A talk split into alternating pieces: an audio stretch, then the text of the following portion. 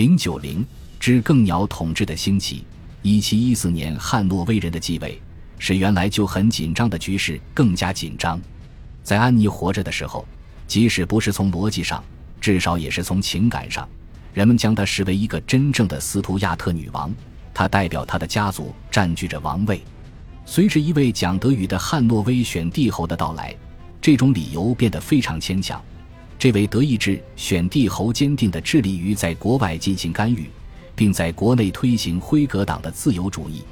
从王朝的立场来看，1714年的一切。都是在反复无常的玩弄手腕，许多人敦促老王位的觊觎者重回伦敦，只得放弃天主教。如果詹姆士三世重返英国圣公会，显然会增加第二次斯图亚特王朝复辟的机会。如果没有这种个人牺牲，1715年的詹姆士党人的叛乱只能无疾而终。路易十四在同年去世，法国无法参与在英国的冒险活动，即使在苏格兰。叛乱如火如荼，但斯图亚特王朝的前景并不乐观。一七零八年，在一个相当紧迫的气氛中达成的苏格兰联盟，已经抹平了很多王权继承问题。许多苏格兰人惋惜他们失去了自己的国民议会和独立性，但是，联盟经过精心设计，保存了苏格兰的法律和教会机构，同时，通过纳入英格兰的帝国体系。苏格兰获得了实实在在的商业利益，在这种情况下，1715年的詹姆士党人的叛乱，无论从哪一点来看，败局已定。如果老王位觊觎者错过了他的机会，那在另一种意义上，他的显然成功的竞争对手乔治一世也错过了他的机会。在安妮的统治后期，不受欢迎的战争、危险中的教会的选举口号。以及女王自己对辉格党的愤怒，帮助托利党牢牢地确立了自己的地位。对于他们中的大多数人来说，既定教会的利益优先于对斯图亚特王朝的感情依恋。如果新政权效仿威廉三世一六八九年的策略，采取明智的两党政策，自己就可以缓解一七一四年的过渡。然而事实却相反。乔治一世显然已经准备好让汉诺威人的继承成为辉格党的独有财产。1714至1721年间，辉格党人谋求统治大权，全面排挤托利党，增大了詹姆士党人的叛乱的危险，并且普遍威胁要重塑革命和解方案。首先通过了七年法，确保新的辉格党政府在大部分工作完成之前，不必面对无法管理的选民。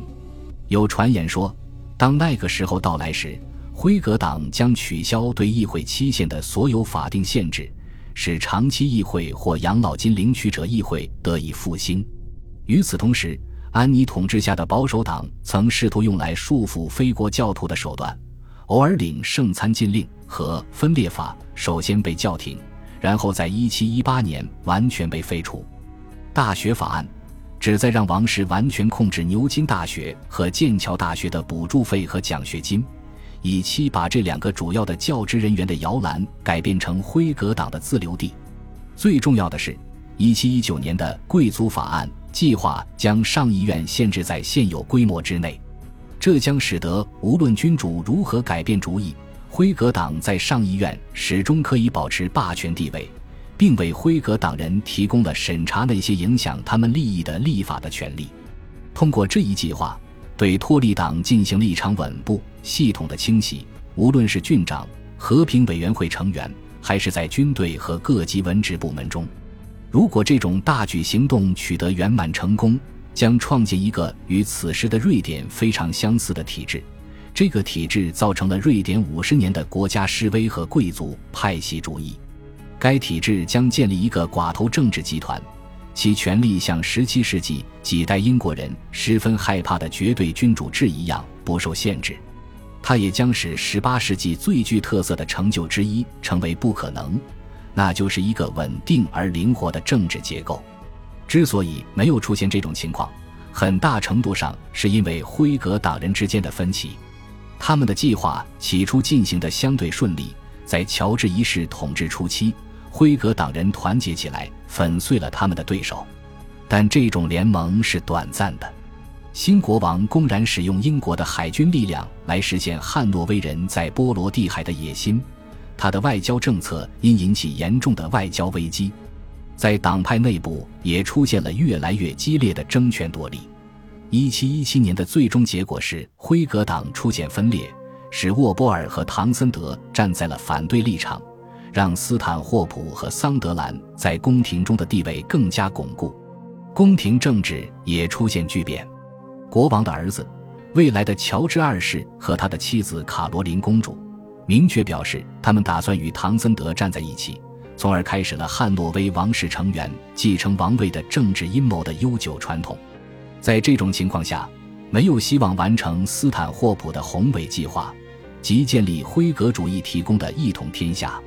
在下议院，沃波尔本人在否决贵族法案，并迫使政府放弃大学法案方面发挥了主导作用。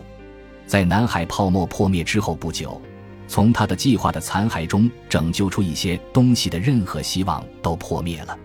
回想起来。南海泡沫和随之而来的一般金融危机有一定的必然性，似乎可以得出一个恰当的结论，即这次危机是由前几年伴随金钱利益兴起的强烈而膨胀的商业主义造成的。然而，最初对于引起这场动荡的南海计划有很多说法。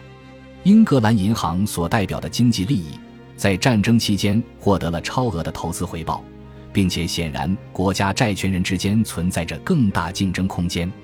安妮女王统治时期的托利党大臣们，确实曾鼓励在1711年成立南海公司，以期在辉格银行之外提供有效的替代方案。此外，毫无疑问的是，社会上有资金，这些资金不仅存在于伦敦市，而且存在于储蓄者中，有望对公共债务进行更广泛和更公平的投资。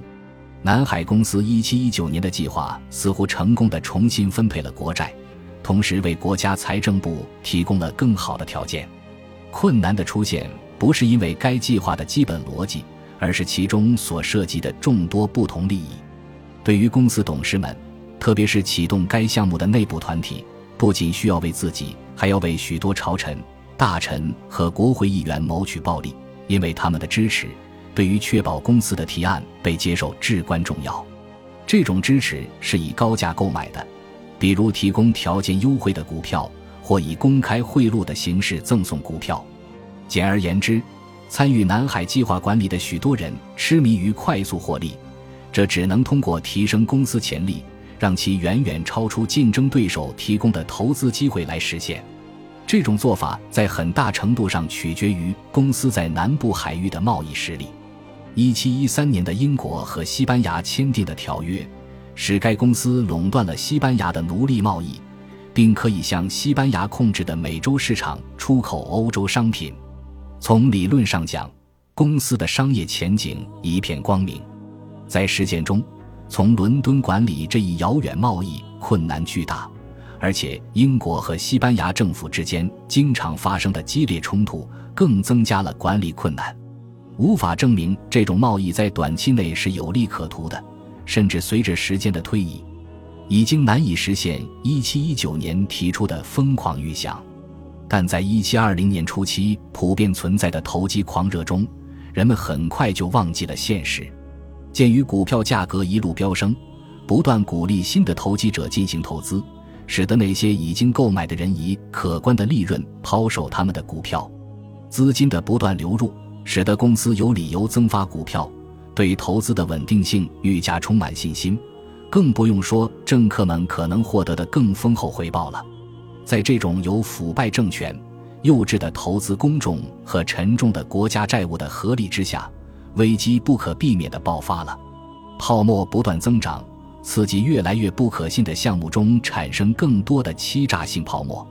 当信心最终崩塌，泡沫彻底破裂时。后果是灾难性的，特别是对于那些出卖大量土地或其他财产，以高的离谱的价格购买南海公司股票的人，